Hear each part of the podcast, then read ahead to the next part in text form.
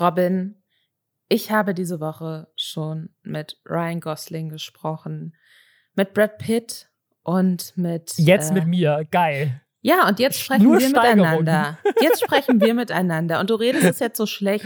Aber ich freue mich immer darauf, wenn wir miteinander sprechen. Denn auch du hast immer gute Geschichten, die du in deinem Leben erlebst. Und du hast es schon angeteased, du hast diese Woche etwas erlebt, was du mit unseren Zuhörenden teilen möchtest. Ist das richtig? ich ich, ich habe ja jetzt schon zwei Jahre in Folge so ein Video gemacht, wo ich alle Placements annehme. Das ist eine Idee, die ursprünglich mal in diesem Podcast entstanden ist, dass man auf all diese komischen E-Mail-Anfragen, die man bekommt, einfach antwortet und sagt, ja, mache ich. Und unter anderem war da letztes Jahr eine Drohnenfirma dabei, eine Firma, die ähm, ja, die, die halt so Spielzeugdrohnen herstellt. Und die waren schon in der E-Mail-Kommunikation unglaublich lieb. Also einfach unglaublich lieb, aber halt so wie das immer ist, halt in unglaublich gebrochenem Deutsch, ähm, offensichtlich mit Google Translate einfach aus Chinesisch übersetzt. Äh, eine Drohne, die die Eltern-Kind-Beziehung wieder glücklich machen soll und so. Oh und ich habe halt für dieses Video habe ich äh, Julian Bam, Pete's Meat, unter anderem auch Gnu, äh, hatte, ich, hatte ich da drin, die halt Werbetext von deren Amazon-Beschreibung einfach eins zu eins vorlesen, der halt auch in komplett gebrochenem Deutsch und völlig unsinnig ist und so. Und, aber ich hatte quasi das, das teuerste Influencer-Placement der Geschichte, habe ich für diese Drohnenfirma rangeholt. Für umsonst. Nur dafür, dass sie mir diese Drohne geschickt haben. Und seitdem lieben die mich. Weil sie halt, ich, ich weiß noch nicht, ob das so, also ob sie es verstanden haben oder ob es so in der Translation äh, verloren gegangen ist, dass das ein Gag ist. Also, dass ich mich ja so ein bisschen, ehrlich gesagt, auch über sie lustig mache. Aber offensichtlich hat es ihnen was gebracht, weil ich keine Ahnung, vielleicht haben auch tatsächlich Leute die Drohne gekauft, weil so scheiße ist sie jetzt auch nicht. Ähm, äh, auf jeden Fall haben die mir jetzt, ich habe so, ein, hab so einen Paketzettel bekommen und ich wusste nicht, was das für ein Paket ist, wurde in der Filiale abgegeben, bin ich in die Filiale gegangen, habe es auch auf Instagram gepostet. Ähm, und so, was ist das für ein Paket? Und dann stand da einfach so handgeschrieben, so eine Notiz drauf, so Liebe richtig cool GmbH, so auf Englisch. Äh, ähm, wir wollten uns nochmal bei euch bedanken ähm, für, für, für, das, für das tolle Video. Ähm, dein Freund David. Und dann ist das halt einfach dieser, dieser David von dieser chinesischen Firma, der uns so ein, so ein edles Paket mit chinesischem Tee, echter chinesischer Tee aus China in so einer Packung, wo alles nur auf Chinesisch und so geschickt hat. Als Dankeschön, so aus China, weil wir dieses Video gemacht haben für sie. Oh, ich hoffe, so sie finden niemals raus, dass du dich eigentlich über sie lustig ja. gemacht hast. Das würde mir das Herz brechen. Ja, vielleicht ein bisschen es ist für mich auch sehr schlecht, aber ich werde auf jeden Fall, weißt du, was mein Ziel jetzt ist? Ich kann das jetzt hier schon spoilern, ihr wisst das dann alle schon. Okay. In alle Placements 3 oder in alle Placements 4 oder 5 oder sowas ist mein Ziel, Chinesisch gelernt zu haben und nach China zu fliegen und die in der Fabrik zu besuchen und da mit denen einen Werbespot aus der Fabrik zu drehen. ich, ich, hoffe, ich hoffe, David hat nicht irgendwie Dreck am Stecken.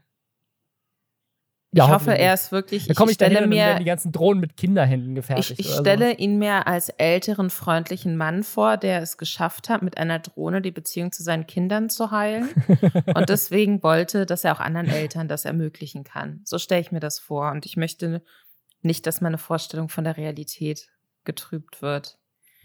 Ja. Denn die ist oft genug, hart genug, Außer für dich, Robin, weil du nächste Woche im Urlaub bist, weswegen wir den Podcast nicht aufnehmen können. Ja, das ist, äh, ihr müsst jetzt diese Woche, könnt ihr noch Podcast hören und nächste Woche ist dann eine Woche Pause. Wir hoffen, es passiert nichts oder es hoffentlich passiert sehr viel, dann können wir das nachholen. Dann haben wir eine sehr lange Folge, wenn ich wieder da bin. Aber falls euch in der Zwischenzeit langweilig ist und ihr sagt, ich vermisse aber diese Influencer und ich vermisse vor allem Lisa, dann könnt ihr euch das neue Buch das Lisa geschrieben hat, mit GNU, durchlesen. Das ist nämlich jetzt verfügbar. Das gibt es jetzt im Handel und ihr könnt es kaufen. Hashtag Werbung. Genau, ich habe äh, zusammen mit Gnu, der Streamerin, YouTuberin, die hier auch schon mal zu Gast war vor längerem im Podcast, ein Buch geschrieben, so wie sie so groß geworden ist, was sie für Probleme hatte auch. Ich glaube, dass da sehr viel drin ist, was man auch auf sein eigenes Leben anwenden kann. Und es geht natürlich dann auch so ein bisschen um so YouTube-Streamer interner und so. Bisschen mhm. Gossip.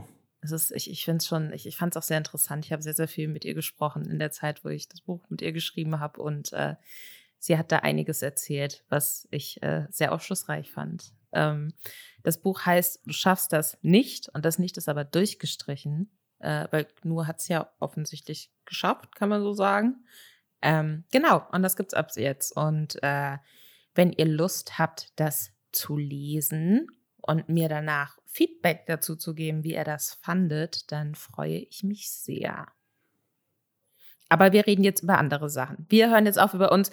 Wir reden jetzt, wir geben jetzt Feedback, ungefragt. Wir geben jetzt Feedback anderen Influencern. Die anderen, ungefragtes Feedback an Influencer, die Scheiße gebaut haben. Das ist das Motto von den Nestern-Schwestern. Herzlich willkommen.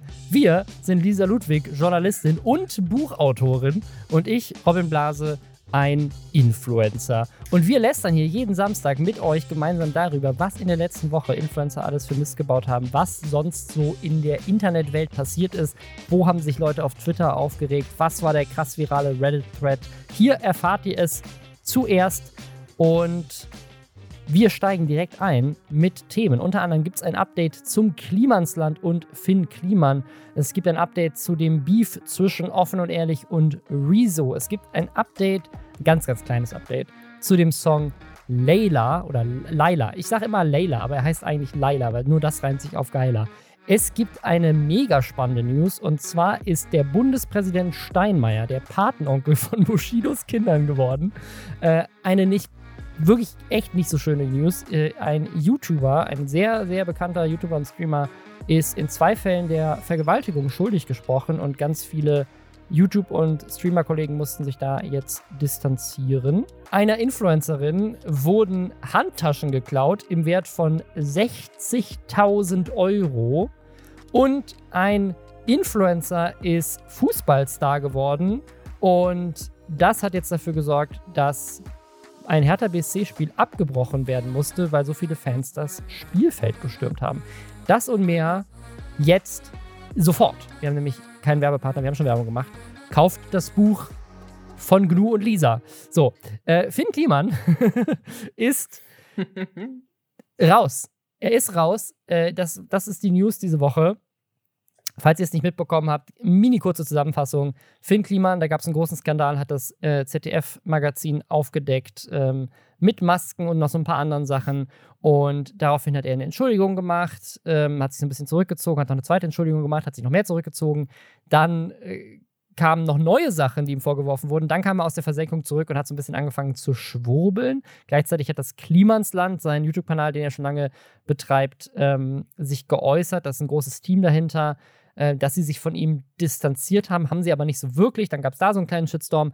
Und das Skurrile an dieser ganzen Sache ist, dass eigentlich nach seiner ersten Entschuldigung alles so auf einem ganz guten Weg war und das Klimansland sich eigentlich auch gut von ihm hätte distanzieren können, es aber dann nicht so wirklich gemacht haben. Dann kam diese seltsame Story von ihm und das hat irgendwie alles nochmal aufgekratzt.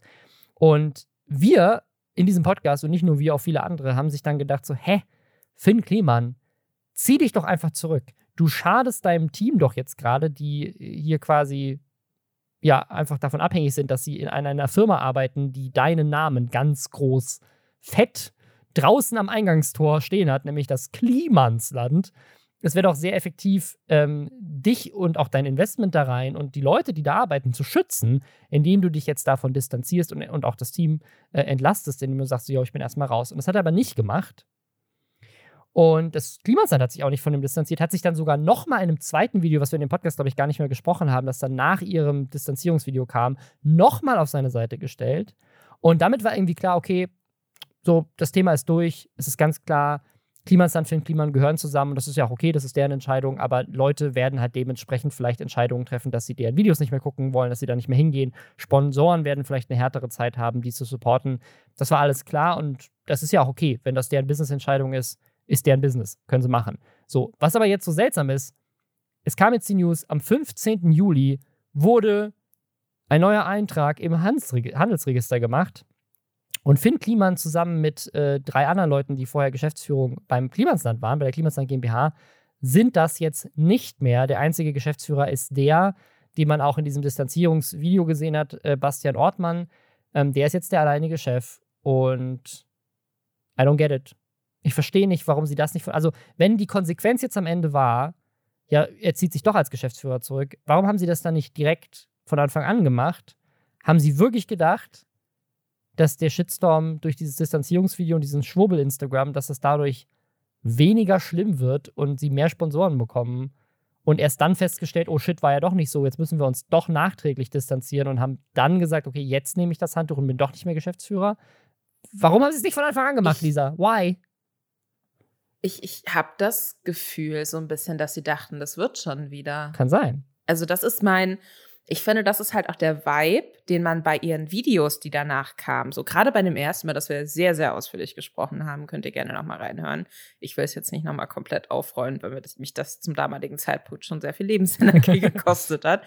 Aber da hatte man ja auch das Gefühl, sie denken, sie machen jetzt einfach nochmal irgendwie so ein schön locker, flockiges Video, so ein Bild geworden, äh, Video gewordenes Moodboard dazu, wie frei eigentlich alle bei ihnen sind und so weiter und so fort. Und dann haben sie gemerkt, dass das äh, nicht so gut zieht. Also zum einen bei den Sponsoren offenkundig nicht, aber zum anderen auch bei der Zielgruppe nicht, was die, glaube ich, sehr überrascht hat.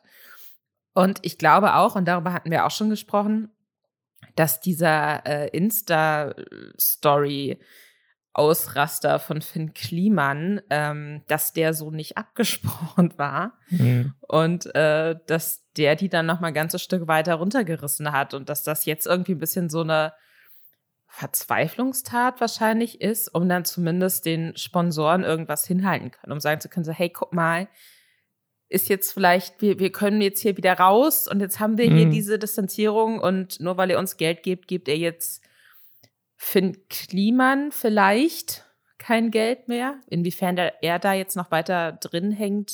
Er ist noch Gesellschafter, glaube ich. Er ist nur als Geschäftsführer rausgenommen worden. Genau, das ist halt so ein bisschen so undurchsichtig. Ich weiß nicht, ob das so ein, man sagt Feigenblatt, ne? Wenn man sich so nicht so unzureichend so was vorhält, um was verdecken zu wollen, aber eigentlich ändert man nicht groß was.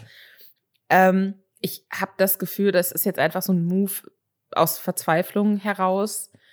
Ähm, bin ich mal gespannt. Glaubst du, sie ändern ihren Namen? Dadurch, dass, also das, die Frage ist halt auch, äh, da, sie haben sich ja so ein bisschen in der Ecke gedrängt, dadurch, dass sie halt auch in diesem zweiten Video nochmal so am Anfang so eine Texttafel eingeblendet haben, wo sie sagen, so, nö, das bleibt alles so, wie es ist. Ähm, habe ich das Gefühl, wenn sie es jetzt doch machen, dann wirkt das so ein bisschen rückgratslos. Ich weiß es nicht. Also am Ende des Tages ist die Namensänderung ja auch wirklich einfach nur ähm, eine Möglichkeit, sozusagen dann einen Schlussstrich drunter zu ziehen und zu sagen, hey, guck mal, wir positionieren uns jetzt neu als das Team und die Idee.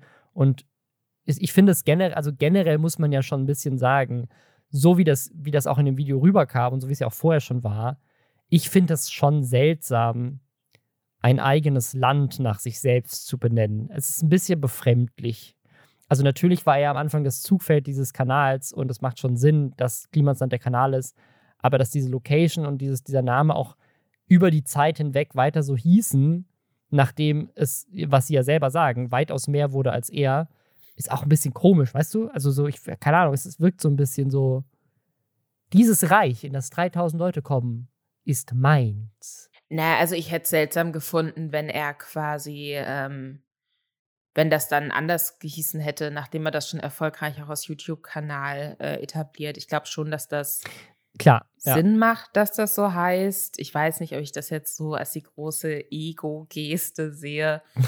ähm, aber ich glaube, dass natürlich, dass es, also ich kann mir vorstellen, dass es da schon Gespräche dazu gibt von Klimansland mitarbeiten. So, weil einerseits ist es irgendwie eine Marke, andererseits haben sie sich da komplett mit verbrannt und müssen jetzt mal gucken, wie sie sich da wieder rausgehieft kriegen. Vielleicht können wir einmal ganz kurz so einen neuen Namen brainstormen. Also ich sage ja die ganze Zeit Kreativland, weil das spiegelt es wieder und es fängt dann auch mit K an und klingt ähnlich. Es klingt aber nicht cool. Es klingt, weißt du, wie das klingt? Wie so, ein, wie so eine Ecke im Kindergarten. Ja. So, das ist das Kreativland, so wie das, das, Small, das Smallland im Ikea. Ach oh Gott, okay, aber es soll, du findest, es sollte was mit K sein? Ähm, äh, Nein, aber das, das würde natürlich dem Ganzen einen, einen besseren Erken Wiedererkennungswert geben. Also, was ist ja, du hast schon recht, das ist eine Brand, das ist eine Marke. Und den Namen einfach so zu ändern, ähm, wäre komisch gewesen. Aber jetzt macht es natürlich Sinn. Und jetzt hat, also wie gesagt, man hat auch eine gute Erklärung, weil das Klimansland Was? ist ja mehr als einfach nur das Reich von einem Typen. Aber Was, was, wenn sie sich die Finnibusters nennen? Aber das hat ja auch wieder Finn mit drin. Also ich weiß nicht, ob das dann rüberkommt. Ja, ja, genau, aber so die Busters, quasi, weißt du, wie so ange. Die, ba ah, die, die Distanzierung. Ja, genau, so, okay. sie haben ihn quasi so von innen heraus gesprengt Mhm. und sind jetzt frei. Dann schmeißen sie ihn so richtig von Bus, Mhm. aber ist auch griffig. Wenn ihr Ideen habt Ja. für neue Namen für das Klimansland ähm, und aus irgendeinem Grund glaubt, dass äh, Kreativland und Finnibusters keine guten Namen dafür sind. Ich, ich schreibe ja auch, äh, ich schreibe ja, schickt euch doch gerne unsere, äh, schick, genau, schickt euch doch gerne unsere Vorschläge. Ey, dieses Wetter macht mich fertig. Schickt uns doch gerne eure Vorschläge. Wir freuen uns. ich schreibe ja Kliman immer falsch. Ich schreibe das immer mit Clean, also K-L-I-E-N-M. Äh, Mhm. Und man könnte es auch Dirty Manland nennen. Wow. Das klingt übergriffig und furchtbar.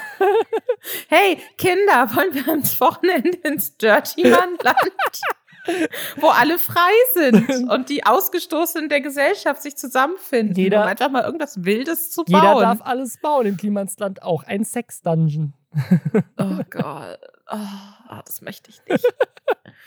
Schnell, schnell das nächste Nächstes Thema. Ja, okay, nächstes Thema. Äh, es gibt ein Update zu dem Beef, in Anführungszeichen, zwischen offen unehrlich äh, slash Funk und Rezo. Und zwar kam da jetzt ein Statement von offen unehrlich, beziehungsweise von dem Robert von offen unehrlich, der ist der Einzige, der in dem Video spricht, äh, online.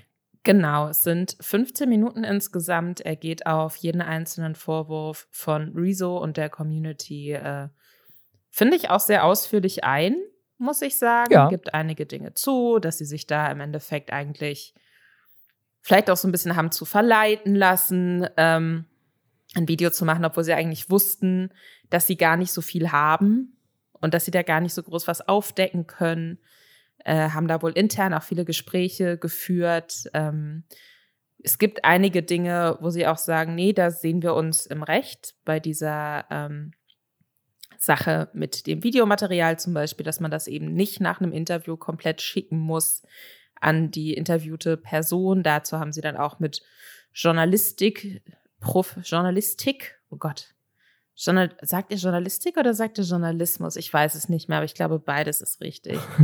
äh, mit äh, Professoren und Professorinnen gesprochen und sich dann nochmal beraten lassen. Und äh, das, was wir letzte Woche auch schon gesagt hatten, dass es eigentlich nicht die Regel ist, dass man sowas macht, äh, haben die dann auch von den WissenschaftlerInnen so vermittelt bekommen.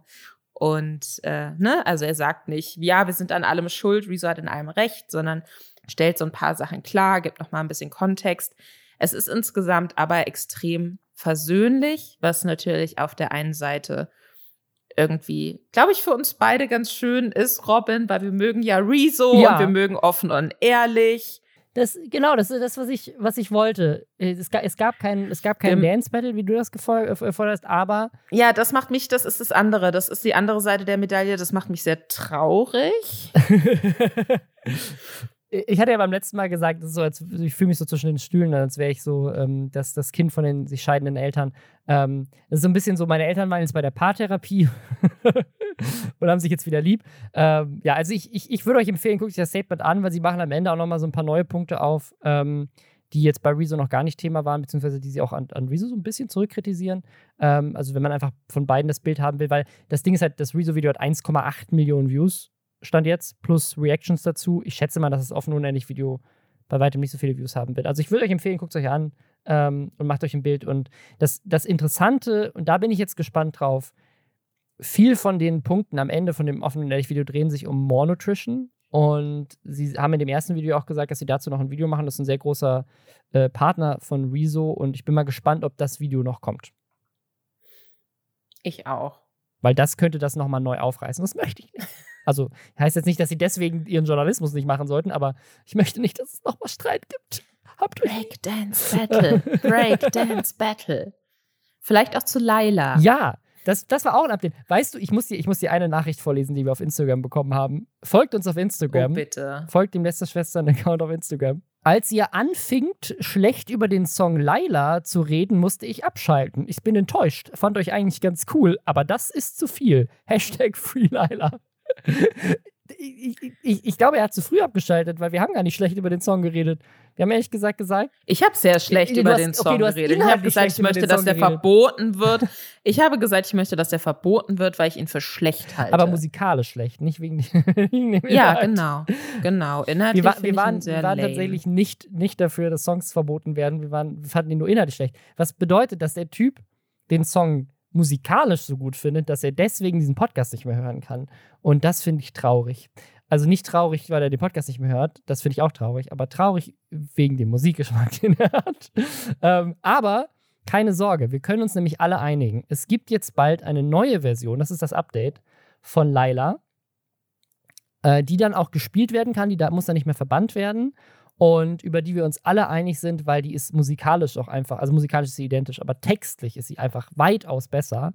Ähm, und, und das ist, ich, ich habe, als ich das gelesen habe, habe ich gedacht, das ist doch hier eine The, The Onion, eine Postillon-Überschrift ist das. Das ist doch ein Gag. Aber anscheinend nicht. Steht bei NTV und bei DPA und was weiß ich.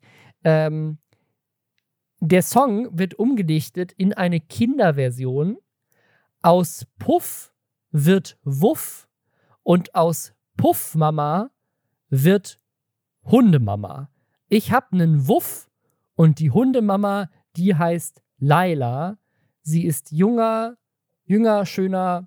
Ist sie dann auch geiler? Ich weiß es nicht. Das haben sie noch nicht, haben sie noch nicht revealed, Es ist, es ist unklar. Ich hoffe nicht. dass ein geiler Hund ist. ich hoffe einfach nicht. Aber hast du einen anderen Reim auf Laila, der zu einem Hund passt? Ist ein, ich, ich meine Idee war, es ist ein Keiler, aber ein Keiler ist, glaube ich, ein Wildschwein. Freier? Ist freier, ist jünger, jünger, ist treuer, treuer, weicher, wedelt mehr mit dem Schwanz. Ich habe keine Ahnung, was, was reimt sich? Oh, ich weiß es nicht. Ich, aber ich bin mir sicher, geiler. DJ Robin und der Texter Schürze äh, werden da eine ganz, ganz tolle, Und Icke Hüftgold, der Produzent. Eine ganz, ganz tolle Option Ich, möcht, ich möchte gerne im Sub, das ist eine gute Challenge für Subreddit. Äh, anstatt dass das Subreddit äh, schon wieder einen Fritz Meinecke-Post macht, der viral geht, falls ihr uns nicht auf Reddit folgt, wir haben so ein Phänomen, dass jedes Mal, wenn das Wort Fritz Meinecke erwähnt wird im Reddit, wir plötzlich 700 Kommentare bekommen, weil aus irgendeinem Grund Fritz Meinecke deutschlandweit auf Reddit ausgespielt wird jedes Mal und deswegen haben wir da sehr interessante Moderationsherausforderungen, wenn jedes Mal Fritz Meinecke ist. Aber deswegen macht doch lieber eine andere Challenge und zwar gute Reime auf Laila, die was mit Hunden zu tun haben. Zum Beispiel, sie kommt aus Aweiler oder äh, sie pinkelt an einen Stützpfeiler. Irgendwie sowas in die Richtung. Mir fällt auch wirklich gerade gar nichts ein, aber in meiner Wohnung hat es auch 50 Grad. Deswegen ich sterbe gerade. Aber diesen Podcast nehmen wir noch auf. Äh, Das war, das war also, äh, dass, dass äh, die Puffmama zu einem Kinderlied wird, war nicht die wichtigste Überschrift der Woche. Die beste Überschrift war: Bundespräsident Steinmeier wird Patenonkel von Bushidos Babys. Ähm, ich ich habe es auf, ich hab's auf Twitter gesehen und dann war ich sehr verwirrt. Und Ja. dann habe ich ähm, in, in einer der Antworten auf diesen Tweet, und der Tweet war auch so komplett so, what the fuck? ähm, in einer der Antworten auf den Tweet wurde dann aber erklärt, dass Steinmeier automatisch anscheinend der, die Patenschaft ähm, für ein Kind übernimmt, wenn eine Familie sieben oder mehr Kinder hat. Und jetzt frage ich mich, ähm, kann man das auch verneinen? Also kann man auch sagen, dass man das nicht möchte? Vor allem, was, also, eine, also ich, ich, das ist eine Ehrenpatenschaft, aber ich frage mich, weil, also ich, me- meine Tochter hat auch zwei Patentanten und rein sozusagen historisch und ich glaube auch kirchlich, also es ist ja tatsächlich eine kirchliche Sache, also mussten sie taufen lassen dafür, ähm, äh, ist, ist ja, dass die auch eigentlich dann dafür da sind, falls den Eltern was passiert, also dass sie sozusagen das Kind großziehen. Das heißt, wenn Bushido jetzt erschossen werden sollte von Abu Shaka oder sowas, ne? Ähm, ist dann Frank-Walter Steinmeier, hatte dann plötzlich drei kleine Babys im Schloss Bellevue und muss sich um die kümmern. Oh, das klingt wie der Anfang von so einer deutschen Mainstream-Komödie. oh, aber das ist doch eine richtig, das ist doch, können wir das an Join pitchen? Das ist eine richtig geile Idee, Robin. das hat's ja noch nicht, also ich habe noch keine, also es, es, gibt natürlich so von wegen, oh, jemand muss überraschend äh, als Elternteil irgendwie jetzt so und, und ist aber eigentlich noch gar nicht bereit dafür und so. aber wenn dann einfach der Bundespräsident Oh mein Gott, nee, pass auf. Mehrere oh, Dinge passieren. Ja. Zugunglück oder so. Und ja. es sind mehrere Familien mit mehr als sieben Kindern an Bord. Und dann hat er plötzlich 50 Kinder, um die er sich kümmern muss. Und das ist die, das ist die Geschichte.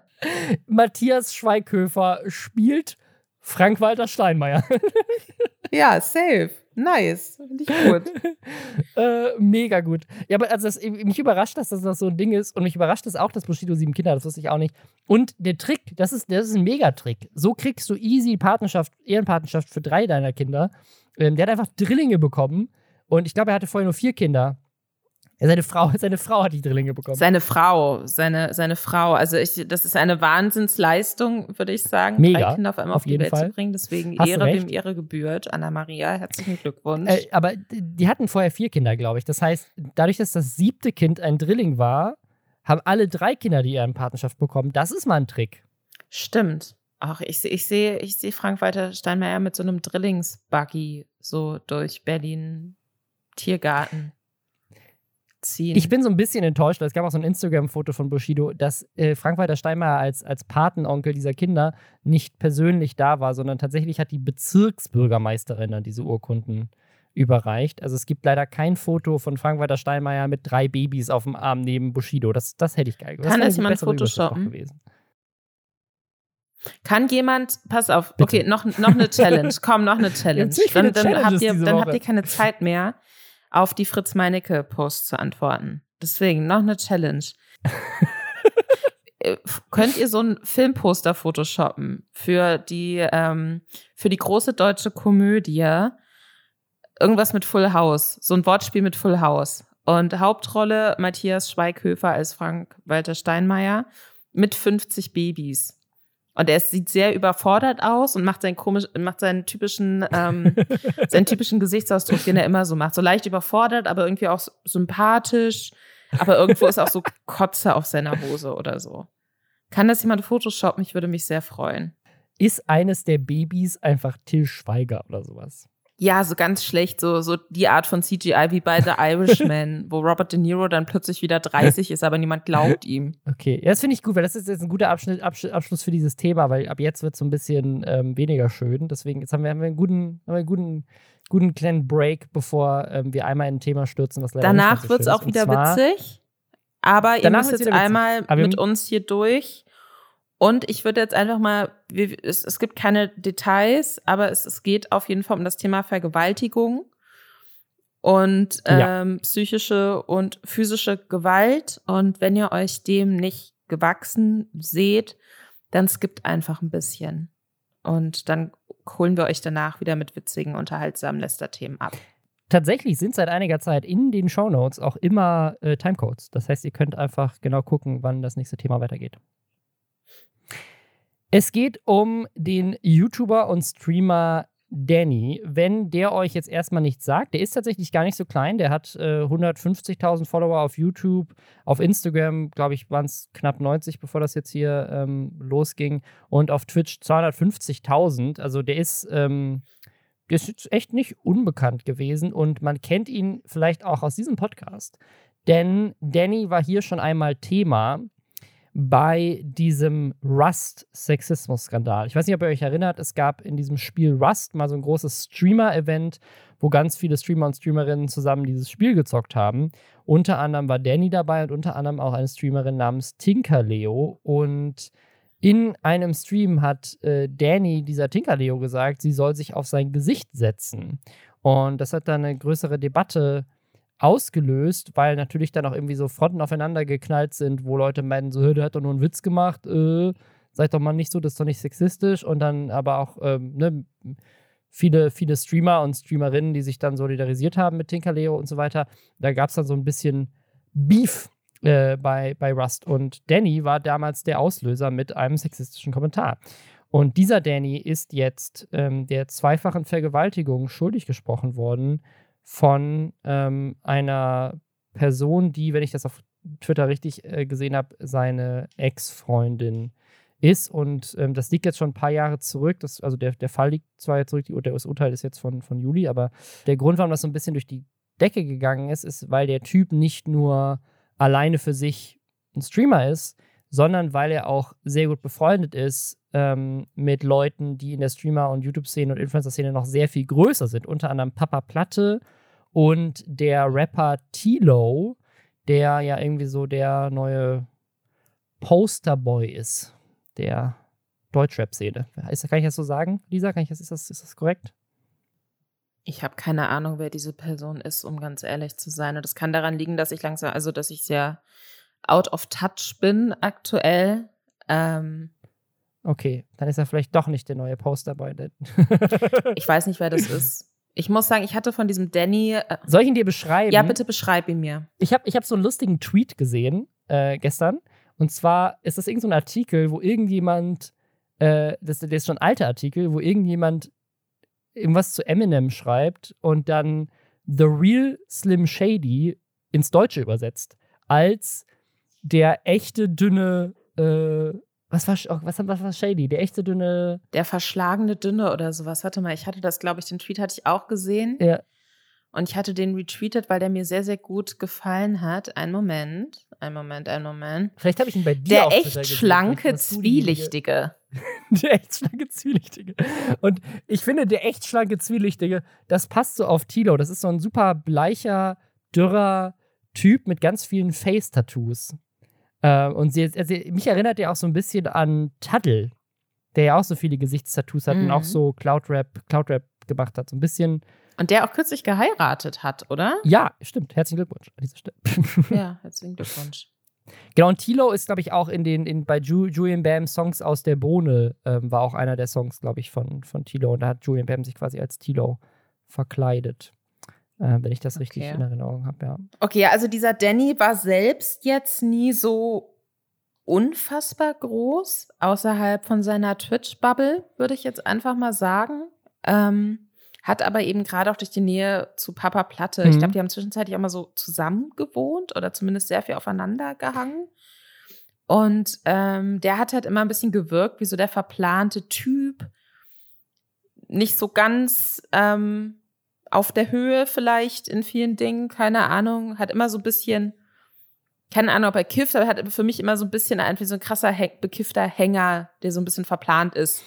Ja gewirkt und irgendwie auch, weiß ich nicht, nicht als könnte jetzt keiner Fliege was zu leidet tun, aber einfach so, als wäre das halt so jemand, der den ganzen Tag einfach nur auf einer Couch hängt und sich davon nicht wegbewegt. Und, und das war das letzte Bild, was ich von dem im Kopf hatte und seine Kommentare, auch dieser Shitstorm da damals mit Tinker Leo das lief, glaube ich, für viele Leute auch sehr lange noch unter, ja, aber der hat sich halt keine, der hat halt nicht nachgedacht, der ist halt so. Also es gab immer, glaube ich, sehr viel Entschuldigungen auch dann für dieses Verhalten. Und als dann plötzlich so sein Name getrendet ist, wusste ich, also war mir jetzt erst nicht bewusst, dass das die gleiche Person ist. Und musste das dann erst nochmal gegenchecken, dass das wirklich einfach wieder dieser Typ ist, der den letzten großen oder gefühlt einen der letzten großen Sexismus-Shitstürme, Stürme, mhm. wie auch immer, Shitstorms auf ähm, äh, Twitch ausgelöst hat. Und was dabei jetzt so auch rumgekommen ist und dass das wohl seit längerem auch schon eine Geschichte war und es jetzt eben halt einfach das Gerichtsurteil gibt und sie das deswegen nochmal so publik gemacht hat, mhm. das äh, hat mich sehr schockiert. Ja, was, was, was ich auch ganz interessant fand, ist auch, wie Leute darauf reagieren. Ne? Also der, der YouTuber Neek Beats, ähm, der hat wohl, also das, das Opfer dieser Vergewaltigung, hat ähm, ihm wohl mal geschrieben und meinte, ich glaube, die Idee war, äh, so, ich glaube, der, ich glaub, der Vorwurf war, warum hängst du mit einem Vergewaltiger rum? Ähm, und daraufhin hat er geschrieben irgendwie, Opfer wirklich, versuchst dir jemandem was vorzuwerfen, Danny ist so eine liebe Seele, wie kannst du sowas Schlimmes sagen? Ähm, dann weiß ich auch, was für eine kranke Person du bist. Ähm, ja, also äh, der war befreundet mit dem ähm, und äh, dann, nachdem das dann rauskam, dass dieses Ur Urteil kam, ähm, haben ihn Leute auf diese Konversation angesprochen und dann hat er die erst verteidigt. Sehe das immer noch genau alles so, topo. Ähm, und dann hat er wohl irgendwo später mitbekommen, dass es ein Urteil gab und dass die Leute das nicht so geil fanden, wie er darauf reagiert hat. Und dann hat er sich, äh, hat er sich dafür entschuldigt und dafür distanziert, äh, davon distanziert. Ich mache mal kurz das Statement raus. Blablabla. Tut, mir tut sehr leid, wie meine Kommunikation in diesem Thread gelaufen ist. Meine Reaktionen in diesem Thread, der circa ein Jahr alt ist, waren falsch. Zu dem damaligen Zeitpunkt äh, ich, habe ich noch nicht über das Wissen verfügt, über das ich heute verfüge. Ähm, dadurch weiß ich jetzt, dass ich damals falsch gehalten habe. Ich habe versucht, einen Freund zu verteidigen etc. etc. Ich fasse es gerade so ein bisschen zusammen. Ähm, also irgendwie so eine, so eine ganz seltsame Reaktion, so von wegen so, ja, ich wusste das nicht, aber nicht so wirklich äh, eine Entschuldigung an die Person, die ein Opfer ist. Und ähm, die er als kranke Person bezeichnet hat, ne? Genau, die er beleidigt hat sogar dafür. Ähm, dann äh, dann gab es noch ein Statement von Tilo, das fand ich auch so ein bisschen so, also wenn ich da der PR-Berater wäre, wäre ich ein bisschen unzufrieden. Ähm, äh, weil wirklich, äh, wenn du mal auf den Kanal von Danny gehst, auf den YouTube-Kanal, in jedem einzelnen Thumbnail von diesem Danny ist Tilo drauf. Also wirklich, der hat quasi nur Content mit dem zusammen gemacht. Ähm, und dann hat der irgendwie gepostet, hey, da unbedingt alle ein Statement von mir, Fragezeichen, Fragezeichen brauchen. Bin selber geschockt, super verwirrt und weiß nicht mit der Situation umzugehen. Und ja, ich wusste davon, allerdings nur aus Dannys Sicht und seinem Freund glaubt man einfach, Digger, dass das Gericht jetzt aufgrund der Beweise anders entschieden hat und es anscheinend ja auch anders war, weinender Smiley. Äh, fickt mich selber komplett, Jungs und Mädels gute Wortwahl bei einem Vergewaltigungsvorwurf. Die Danny-Vlogs hören natürlich jetzt leider auf. Trauriges Smiley. Was ist das für ein Statement? Wer gibt dir bitte ein Statement ab zu, yo, ich wusste, dass, äh, dass meinem Freund Vergewaltigung vorgeworfen wird. Aber das Traurigste an der ganzen Sache ist übrigens, dass es jetzt keine Vlogs mehr gibt, leider. Ich finde das total skurril. Also, wie man sich so äußern kann, weil das für mich so ein bisschen, ich möchte da jetzt jemandem was unterstellen, aber halt so ein bisschen klingt, als hätte ihm jemand gesagt, du weißt schon, was das jetzt bedeutet. Und er war so, hä, nee, keine Ahnung. Du machst denn? jetzt diese Vlogs nicht mehr mit dem. So, What? Oh Gott, oh nein. ja, es kann wirklich sein. Also, das, oh das, also ich, ich finde das, ich, ich finde halt, was ich mir natürlich vorstellen, ich, ich kann mir nicht vorstellen, wie es ist, wenn man sehr gut mit jemandem befreundet ist und dann stellt sich heraus, ja. dass der gute Freund sowas gemacht hat.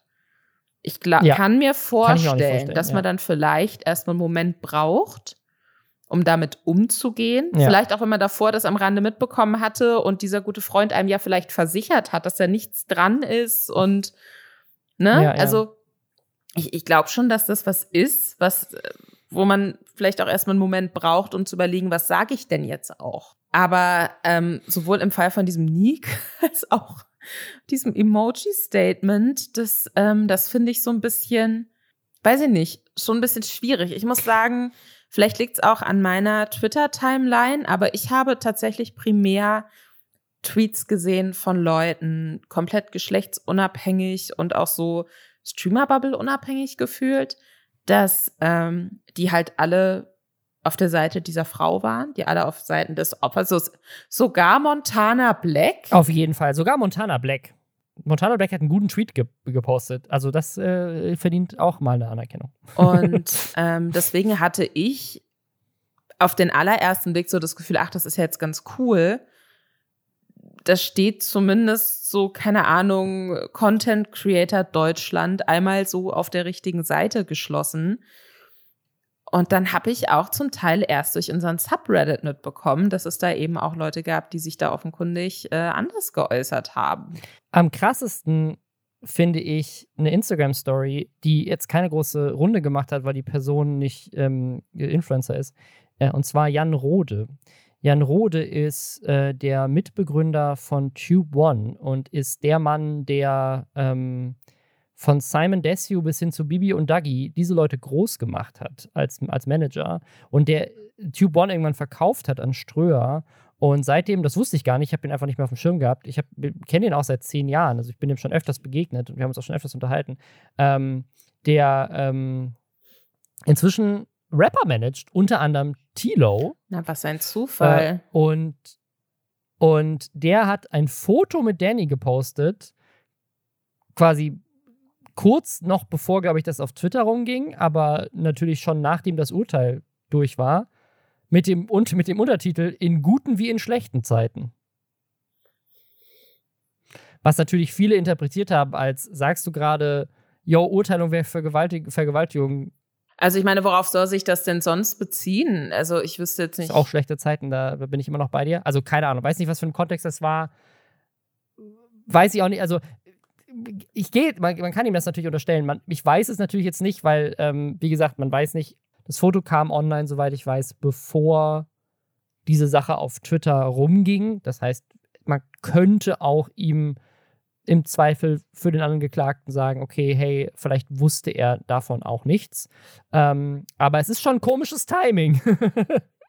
aber warum hat er dann, okay, lass uns, ja, lass uns, aber dann lass uns diesen Gedanken mal kurz verfolgen. Ähm, würdest du einfach so, wenn gar nichts passiert ist. Ja, irgendwas muss passiert sein. Es muss ihm offensichtlich schlecht gehen. würdest du dann so zum Beispiel so ein Foto von uns beiden, wie wir gemeinsam den Podcast aufnehmen? Du weißt noch nicht, dass ich in den Knast muss. Für was, Lisa? Für was musst du in den Knast? Was hast du getan? Weiß ich nicht. Esel oh, entführt okay. habe oder so. Und, ähm, und der Peter-Shitstorm ist schon so am, am ne, Aufbrodeln. Und du post, du weißt gar nichts davon und post, denkst dir einfach so, oh, ich hätte einfach Bock hier mit meiner Podcast-Partnerin dieser lange keine Story mehr darüber gemacht. Und dann postest du einfach ein Bild von uns und schreibst drunter, in guten wie in schlechten Zeiten. Warum? Weil wir den Podcast aus dem Knast weitermachen werden, deswegen. Genau, aber dann weißt du ja, dass irgendwas ja, passiert. Ja. Und ich meine, dieser, dieses Urteil stand ja auch, das wurde ja nicht erst, er, also dieser Danny hat ja auch nicht erst durch den Tweet seiner Ex-Freundin, der Frau, die er vergewaltigt hat. Was, ich wurde verurteilt? Äh? Das hat er ja nicht dadurch ja. mitbekommen. Da, das ist ja. ja alles schon vorher passiert. Ja. Und äh, deswegen gehe ich davon aus, dass ich das darauf, also ich wüsste nicht, vielleicht hatte er die Details noch nicht, aber ich finde das als ähm, Insta-Story schon extrem weird, muss ich sagen. Es ist weird, auf jeden Fall. Also es wirft für mich auch nochmal ein ganz anderes äh, Licht auf, äh, auf ihn. Der, hat, der, der, ist halt wirklich einfach Best Buddies mit halb YouTube Deutschland, ne? weil, weil er wirklich mit U1 einige der, der größten Leute, die es heute noch gibt, ähm, von Anfang an begleitet hat. Es gibt, also ich weiß nicht, ob das stimmt, aber es gibt ja diese Story, die ich glaube ich in diesem Podcast auch schon ein paar Mal erzählt habe. Es gibt dieses, das, das war vor zehn Jahren, war das schon ein Gerücht in der YouTube-Szene, ähm, dass Simon Desue als er zum ersten Mal wirklich Geld verdient hat mit YouTube, sich direkt einen Hammer gekauft hat, also dieses fette, krasse Auto, ähm, und nicht wusste, dass man Steuern zahlen muss. Und dann pleite war, als er Steuern zahlen musste. Und das Gerücht ist, dass Jan Rode ihn dann damals bei TubeOne angestellt hat, damit er irgendwie ähm, sich das finanzieren kann. Also das ist das, was seit Ewigkeiten erzählt wird. Also, dass Jan Rode halt einfach wirklich einen großen, großen Teil äh, der YouTube-Karriere von vielen Leuten mit aufgebaut hat ähm, und mit, mit, mit vielen Leuten in der Szene connected ist. Und wie gesagt, ich kenne ihn auch, finde das ein bisschen komisch, dass er das in die Story postet, aber who knows? Ich habe seit vielen Jahren auch mit ihm keinen Kontakt mehr gehabt. Ähm, ja, zum Abschluss, einfach um das Thema jetzt mal gut abzuschließen. Tatsächlich ist Papa Platte der Einzige, der meiner Meinung nach ein gutes Statement geschrieben hat, deswegen würde ich das einfach vorlesen. Hey Freunde, erstmal sorry, dass gestern kein Statement zu dem Danny-Thema von mir kam, musste das erstmal emotional sacken lassen. Es tut mir als allererstes unfassbar leid, dass dem Opfer das passiert ist, was passiert ist. So etwas sollte keine Person auf dieser Welt erleben müssen. Ich wünsche ihr weiterhin viel Kraft, mit dieser Situation umzugehen. Ich hatte mit Danny ja sowieso schon das letzte Jahr bis anderthalb Jahre wenig Kontakt und habe diesen jetzt auch komplett beendet, weil ich mich nicht mit Leuten umgeben will, die anderen Menschen physische oder psychische Gewalt antun. Außerdem habe ich unseren Song auf YouTube gelöscht und werde dies auch auf Spotify machen lassen. Vermutlich erwartet ihr ein längeres Statement von mir, aber ich bin genauso traurig wie ihr es seid. Mir fehlen echt die Worte. Falls ihr das jemand lesen sollte, der auch betroffen ist, findet ihr hier eine erste Anlaufstelle. 08000 116 016 hilfetelefon.de Kevin und dann ein kleines Herz-Emoji ähm, und ein Finger verkreuzt Emoji. Ja, fand ich, fand ich von all diesen Statements wirklich das Beste. Voll. Ähm, eine, eine und glaube ich auch das Einzige, was sich zu dem Opfer geäußert hat und das an das Opfer sich auch gewandt hat. Ähm, ja. was, was ich noch so ein bisschen gesehen hatte, und da möchte ich jetzt nicht so ins Detail gehen, weil das war eine richtig krasse Geschichte, dass sich äh, offenkundig auch andere Opfer gemeldet haben oder so ihre Geschichte mhm. so ein bisschen geteilt haben. Auch äh, eine Ex-Freundin von einem kleineren YouTuber, der mir jetzt so gar nichts gesagt hat, der auch eher so aus dem Gaming-Bereich kommt, wenn ich das richtig verstanden habe, und die dann auch so Nachrichten geteilt hat. Und da ging es dann um ganz konkrete Vorwürfe, auch wirklich was so psychische Misshandlungen auch anging. Ich kann mir vorstellen, dass es noch ein paar andere Geschichten gibt, ne? So wie es ja auch mhm. unzählige Geschichten generell immer gibt, auch in so Beziehungskonstellation, wenn eine Person ähm, deutlich mehr Geld und Fame hat und sich gerade auf so einem High befindet und denkt, sie kann jetzt alles machen. Ähm, und dann passieren eben auch immer wieder furchtbare Sachen. Ich kann mir vorstellen, dass diese Danny-Geschichte nicht die letzte sein wird. Mhm. Ich hoffe aber, dass es nicht so viele Geschichten gibt, wie ich mir vorstellen kann, dass es gibt in dem Bereich. Und jetzt geht's weiter mit Happy News. leider, ich habe keine andere Möglichkeit, da rüberzukommen. Wir müssen, wir, wir, wir, äh, wir machen noch was. Gut, Happy News ist jetzt natürlich auch, weiß ich nicht, für wen diese News jetzt happy ist. Okay, es ist tatsächlich gar nicht so happy, weil es geht, es geht, um, es einen, geht um einen Diebstahl. Das ist tatsächlich auch ziemlich scheiße. Aber ich, ich muss dir erstmal vorlesen, was, wie mir dieses Thema begegnet ist. Und zwar geht es um Peyton, Peyton R., Peyton R. ist äh, die Freundin von Luca. Also sie ist selber auch erfolgreiche Influencerin. Ich möchte nicht mal nur Leute anhand ihrer Boyfriends vorstellen, aber Luca ist halt einfach äh, sehr viel bekannter. Deswegen sie ist auch, auch, auch unter anderem, auch neben ihren ganzen eigenen Erfolgen, ist sie auch die Freundin von Laser Luca, aka Concrafter. Ähm, und äh, sie hat ein Video hochgeladen mit ihm zusammen. Ähm, das heißt, mir wurden 60.000 Euro geklaut. Da bin ich natürlich sofort hellhörig geworden. Das war auch in den Trends. Habe ich direkt drauf geklickt und mir zuerst mal die Beschreibung durchgelesen. Und da musste ich, da musste ich erst mal lachen weil die Beschreibung ist folgende. Luca und ich waren von Samstag auf Sonntag in Hamburg unterwegs und haben meinen 2017er Audi A1 in Klammern weiß an der Adresse an der Alster 62 über Nacht geparkt. Am 16.07. um 21 Uhr bis zum 17.07. um 11 Uhr. In diesem Zeitraum wurde in mein Auto eingebrochen und dabei eine blaue Ikea-Tasche mit mindestens sieben Handtaschen entwendet. Dabei handelt es sich um Chanel Timeless Band, Louis Vuitton Pochette, grüne Jacquemus. ich habe keine Ahnung, wie man das ausspricht. Ich, ich, ich spreche es einfach so dekadent aus wie möglich. Eine Gucci Dionysus, die rote Valentino, Prada Re-Edition 2005 und die Balenciaga Hourglass. Diese Taschen besitzen einen kumulierten Wiederverkaufswert von mehr als 60.000 Euro. Vor allem Wiederverkaufswert. Das heißt, sie sind die sind so viel gebraucht wert. Ne? Ähm, ja, ähm, äh, Fun Fact, kleiner Fun Fact. Äh, ich hatte zwischenzeitlich mal so ganz kurz den Gedanken, so, es gibt so eine Chanel-Tasche, die ich wunderschön finde, die ich mir niemals leisten kann. Und da dachte ich mir, vielleicht gibt es ja irgendwo günstiger gebraucht. Und da verlangen Leute aber auch noch gebraucht 5000 Euro shit. für. Also es ist komplett wahnsinnig. Also oft sind Taschen, die, die man auch gar nicht mehr aktuell kaufen kann, haben da nochmal zusätzlichen Wert ähm, weil das eine bestimmte Edition war. Also deswegen 60.000 Euro klingt jetzt komplett überhöht und absurd, klingt aber auch extrem realistisch für mich, muss ich sagen. Ich denk, also für mich klingt es auch realistisch. Ich hatte, ich hatte natürlich direkt zwei Fragen, die werden jetzt werden dann in dem Video auch beantwortet, aber meine erste Reaktion war so, what? Also erstmal, warum hast du Handtaschen im Wert von 60.000 Euro? A. B, warum hebst du die alle in deinem Auto auf? Und C, warum hast du edle Handtaschen im Wert von 60.000 Euro und deine Preferred Method of Lagerung ist eine Ikea-Tüte? Das ist eine sehr gute Frage, ja. ähm, Und äh, die beantwortet sie aber alle. Aber sie beantwortet sich so ganz. Also ich möchte sie nicht victim blamen, weil am Ende des Tages ist ihr was gestohlen worden. Das ist nicht geil. Und hoffentlich werden die Täter gefasst und sie kriegt, oder der Täter, die Täterin, äh, und sie kriegt die Handtaschen wieder zurück. Das wünsche ich ihr von ganzem Herzen. Aber ich habe trotzdem so ein paar Fragen. Ähm, und, und, zwar, äh, erstmal dieses ganze Video, es ist wieder so lustig. Warum ist das so bei diesen Videos? Machen die das absichtlich? Ich guck, wenn, wenn ihr keinen Bock habt, klickt, also das Video ist unten verlinkt in den Show Notes. Klickt einfach nur und guckt euch nur die erste Minute von diesem Video an. In dieser ersten Minute redet sie über diesen, ne, für sie natürlich auch sehr tragischen und, und sehr emotionalen Fall. Und Luca, ihr Freund, sitzt einfach nur daneben und guckt so völlig desinteressiert einfach durch die Gegend. Also der guckt nicht sie an, der guckt nicht die Kamera an, der guckt einfach so im Raum rum. Es sieht einfach so aus, als hätte der so eine Fliege an der Wand entdeckt und würde der jetzt mit seinen Augen folgen. So, ah, jetzt, krieg, jetzt geht sie da hoch an die Decke. Aha. Es ist, es ist wirklich so weird. Und dann, dann spricht sie ihn an irgendwie und sagt so, ja, das kannst du jetzt erzählen. Er so, hey, was? Äh, äh, okay. Äh, ähm.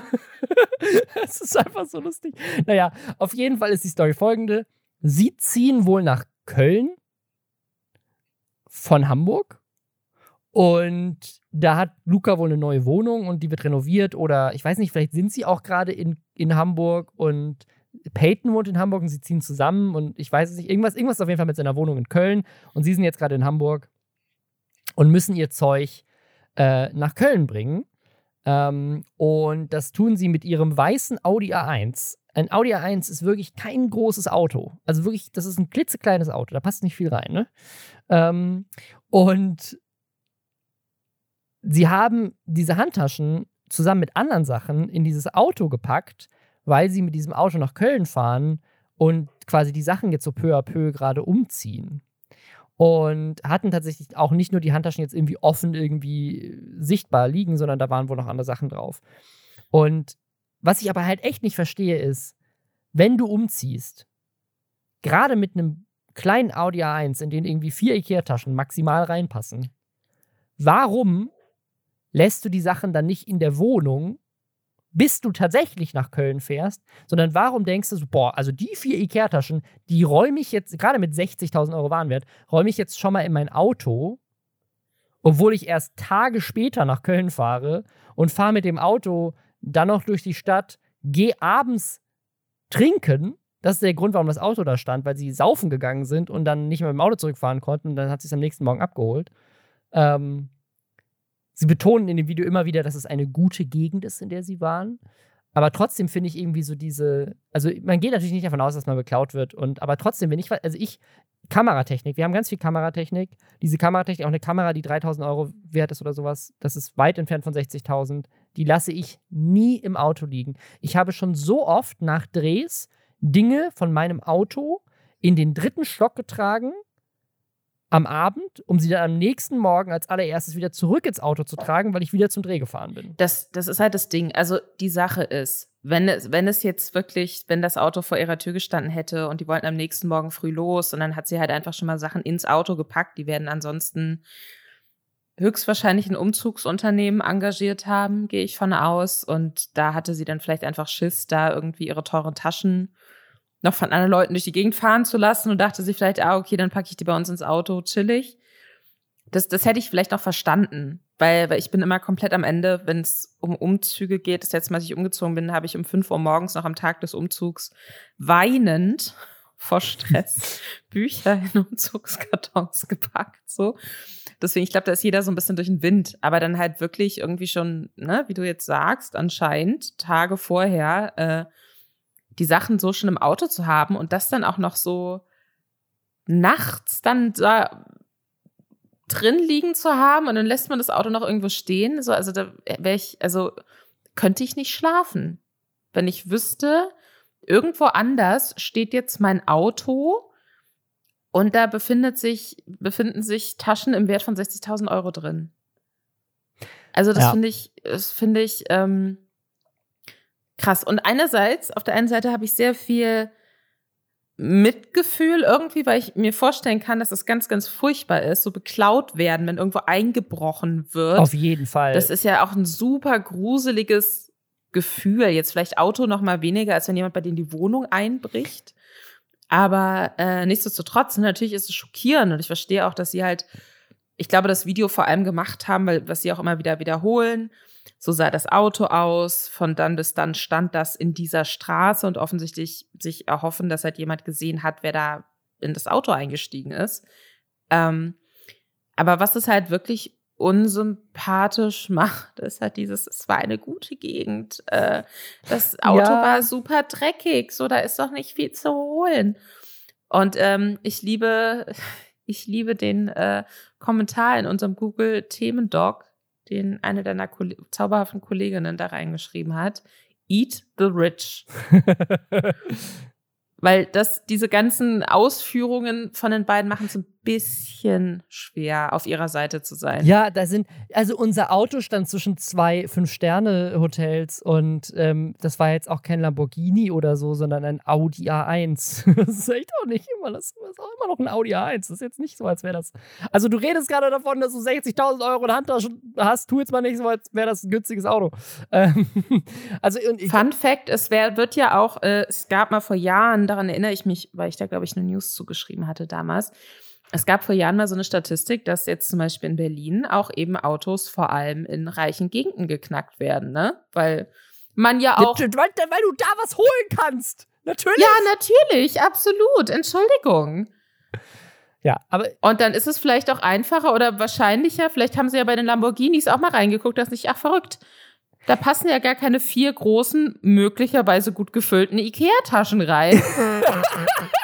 da ist ja auch kein Platz für Diebesgut. Ey, das ist immer das Ding. Ich würde nie, also ja. ich als Dieb, ja, würde nie in einen Lamborghini einbrechen, weil der Typ, der oder die Frau, dem dieser Lamborghini gehört, ja offensichtlich all sein Geld schon in das Auto gesteckt hat. Wenn ich bei jemandem Reichen was holen will, dann bei der Person, die ein Audi A1 fährt, weil da ist das ganze Geld noch auf dem Konto und da kann ich noch was holen. Das ist nämlich nicht ins Auto gesteckt worden. Mhm. Das finde ich eine gewagte These, weil Montana Black hat ja auch ein, ein ähm, Lamborghini und investiert zeitgleich sehr viel Geld in teure äh, Videospieleditionen, die ihm dann geklaut werden. Aber die hat er nicht in seinem Lamborghini, die hat er im Keller. Das stimmt. Das ist der Unterschied. Die, die hat nämlich, die, der Lamborghini ist so eng, da, ist, da passt nicht mal so eine Packung rein. Das stimmt. In mein Auto wurde übrigens mal eingebrochen. Ich weiß nicht, ob ich die Story in diesem Podcast schon mal erzählt habe, aber in Los Angeles wurde mal in mein Auto eingebrochen, um ein 90 Euro teures Garmin-Navi das mit der Spracheinstellung Deutsch, weil ich das noch in Deutschland gekauft habe, damit ich mich in LA mit meinem Mietwagen am Anfang nicht verirre,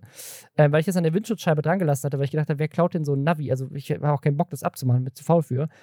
Die Scheibe zu reparieren mit, mit elektrischer Scheiben hoch und runter machen, hat, glaube ich, über 500 Dollar gekostet. Für so ein scheiß deutsches Navi, was in Amerika eh keiner benutzen konnte. Aber das Geilste ist, im Kofferraum hatte eine Freundin von mir vorher ein niegelnagelneues MacBook Pro gekauft und das in den Kofferraum gelegt. Ähm, ich würde keine Wertsachen im Auto lassen, aber sie hat das gemacht. Äh, und es wurde aber übersehen. Also die, die haben einfach nur die, die Windschutzscheibe äh, die, die, die, Beifahrerscheibe eingeschlagen und das Navi rausgenommen und halt nicht geguckt, was sonst noch in dem Auto ist. Und dann wäre sonst teurer geworden. Ähm, aber deswegen möchte ich sie auch nicht victim blamen, weil mir ist das auch schon passiert und sie, sie kann da nichts dafür und äh, war natürlich vielleicht ein bisschen komisch, die Handtaschen im Auto zu lassen, aber am Ende des Tages gehst du ja auch nicht davon aus, dass das passiert. Und äh, ich bin einfach nur neidisch. Ja. Ich, ich könnte, ich, ich könnte neidisch, niemals ja. so eine, auch nur eine sehr teure Handtasche besitzen, weil ich Wie so Todesangst hätte, dass ich da irgendwas drüber kippe oder dann kommt da irgendwie Dreck dran oder keine Ahnung, ich mache den Verschluss kaputt. So, ich, ich könnte einfach, ich könnte so nicht leben. Ich eigentlich, eigentlich bin ich neidisch und deswegen ein bisschen gehässig. Aber ja, uns wurde auch schon auf das Auto eingebrochen. Absolute Hölle. Äh, Wünsche ich absolut niemandem. Egal in welcher Gegend. Bei Master Scorpion werden immer nur die Lenkräder geklaut aus dem Auto. hat er besondere Lenkräder? Nee, aber er hat, er hatte, äh, das ist wohl so ein Ding bei Mercedes. Ich glaube, bei Kati, Karin, äh, bei Kati Karenina war das auch schon mal so und bei ihm mehrfach, dass die bei den, bei den ähm, bei den VIP-Leasing-Mercedes äh, gerne mal das Lenkrad rausklauen, ja. Okay. Und das ist, äh, das ist die Masche. Lenk Lenkräder aus teuren Mercedes klauen. Da ist es dann das teure Auto. Da brechen sie ins teure Auto ein. Tja, ja. Wir Vielleicht hat Marcel Scorpion auch einfach nicht so viele teure Handtaschen auf dem Beifahrersitz gehabt und irgendwas wollten die Leute mitnehmen. Verstehe ich dann schon auch. Ja, vielleicht. Kann, kann Marcel uns ja mal erzählen. Äh, Grüße gehen raus. So, ähm, wir haben noch eine letzte Story äh, hier zum Abschluss. Und zwar war das so eine Sache, die hier gerade in Berlin auch viel rumgegangen ist. Und zwar hat mich das erst irritiert. Und zwar geht es eigentlich um einen Fußballer. Und zwar habe ich das auch so aus der Fußball-Community auf Twitter. Ich bin nicht da drin. Ich habe keine Ahnung von Fußball, ähm, aber ich gehe davon aus einfach, dass das Leute aus der Fußball-Community waren, die sich darüber aufgeregt haben, dass ähm, bei so einem Spiel von Hertha BSC die Fans von einem Spieler das Spielfeld gestürmt haben, um Selfies mit ihm zu machen und Autogramme zu bekommen. Und da gibt es auch ein Video von, da rennen einfach ganz, ganz viele Leute aufs, aufs Spielfeld und ganz viele kreischende Kids. Und da haben sich dann eine Menge Leute darüber aufgeregt und meinten so, ja, ist ja, also sind einfach Kinder, die da drauf rennen, ja, ist ja typisch hier, ähm, dieser, dieser Typ hat ja auch nur Kiddie-Fans so. Und dann dachte ich so, hä? Das ist ein Fußballer, der hat junge Fans, ist das nicht normal? Also, keine Ahnung, sind nicht tatsächlich in Deutschland, auch wenn du, wenn du quasi Bibi rausrechnest oder vielleicht sogar größer als Bibi. Also es ist nicht eher so, dass Bibi tatsächlich gar nicht die größte Instagramerin in Deutschland ist, sondern Manuel Neuer oder sowas, weil halt alle, alle Fußballer irgendwie unendlich viele Instagram-Fans immer haben und sind nicht tatsächlich neben den Kardashians auf Instagram, ist nicht immer da Ronaldo ganz oben bei den meisten. Also sind die nicht alle krasse Influencer und warum ist das jetzt so besonders? Und dann stellt sich raus, und das hatte ich überhaupt nicht auf dem Schirm, das ist tatsächlich ein Influencer. Also da, das ist andersrum. Das ist kein Fußballer, der viele Fans hat, sondern das ist ein YouTuber, der auch Fußball spielt. Und zwar ist das ähm, dieser Typ von diesem Kanal Jinder Uis, oder ich weiß nicht, ich weiß ehrlich gesagt nicht, wie man seinen Nachnamen ausspricht, aber ähm, der, der uns auch schon öfters begegnet ist und der, glaube ich, auch in diesem Podcast schon mal Thema war, weil wir den in den Trends gesehen haben und nicht wussten, was das ist, so Familienvlogging-Zeug. Der hat 1,2 Millionen Abonnenten auf YouTube und 1,6 Millionen äh, auf TikTok und 1,6 Millionen nochmal auf Instagram. Seine Frau sogar 1,7 Millionen auf Instagram. Riesig. Riesig. Und der spielt jetzt bei Hertha BSC, aber in der, also in der zweiten Mannschaft. Und ist da wohl hingewechselt aus irgendwie so der dritt, dritt oder Viertliga. Also er ist jetzt nicht, ähm, er ist jetzt auch noch nicht Profifußballer, ne? Also. Was ich mich frage ist, ist das vielleicht gerade für niedrigere Fußballligen ähm, ein guter Weg? Weißt du, die Spieler auch so dazu zu ermutigen, vielleicht ein bisschen mehr auf Insta zu machen und so. Vielleicht ist es ein guter Weg, um auch so Drittmannschaften oder so Zweitligisten und so nochmal so richtig spannend zu machen, auch für eine junge Zielgruppe.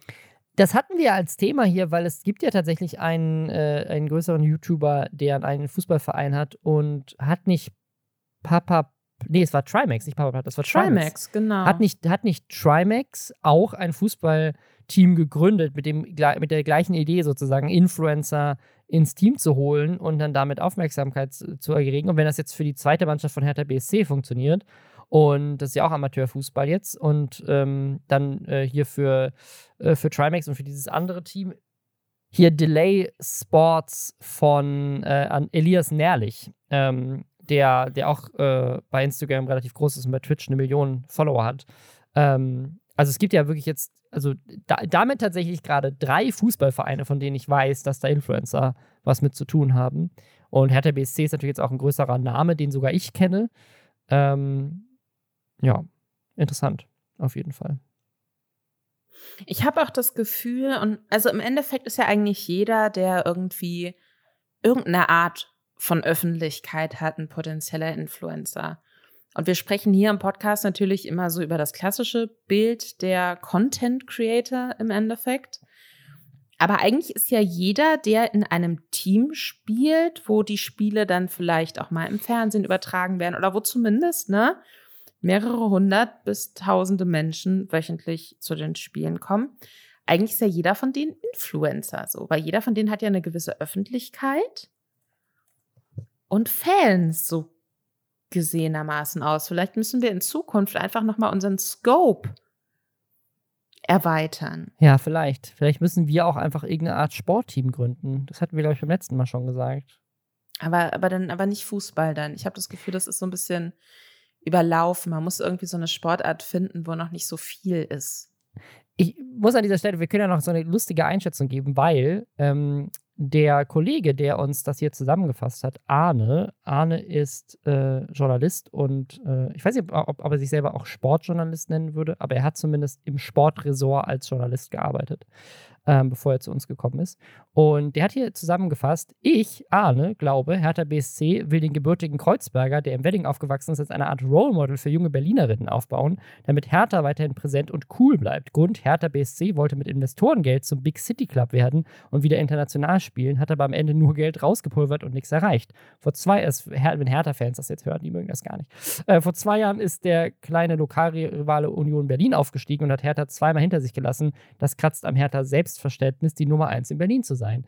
Aha. Also hier für euch auch noch eine, eine das ist äh, eine meiner, meiner Lieblingsrubriken bei Reply All, äh, ein Podcast, den es leider nicht mehr gibt. Äh, Sports, Sports, Sports, wo Internet-Nerds ähm, von ihrem Chef äh, Sportthemen erklärt bekommen. Das war jetzt das. Also ich sag mal so, wir über machen uns jetzt einfach Gedanken. Ja. Bis in zwei Wochen, wenn wir zurückkommen, welche Art, welche Art von Sportteam wir uns vorstellen könnten.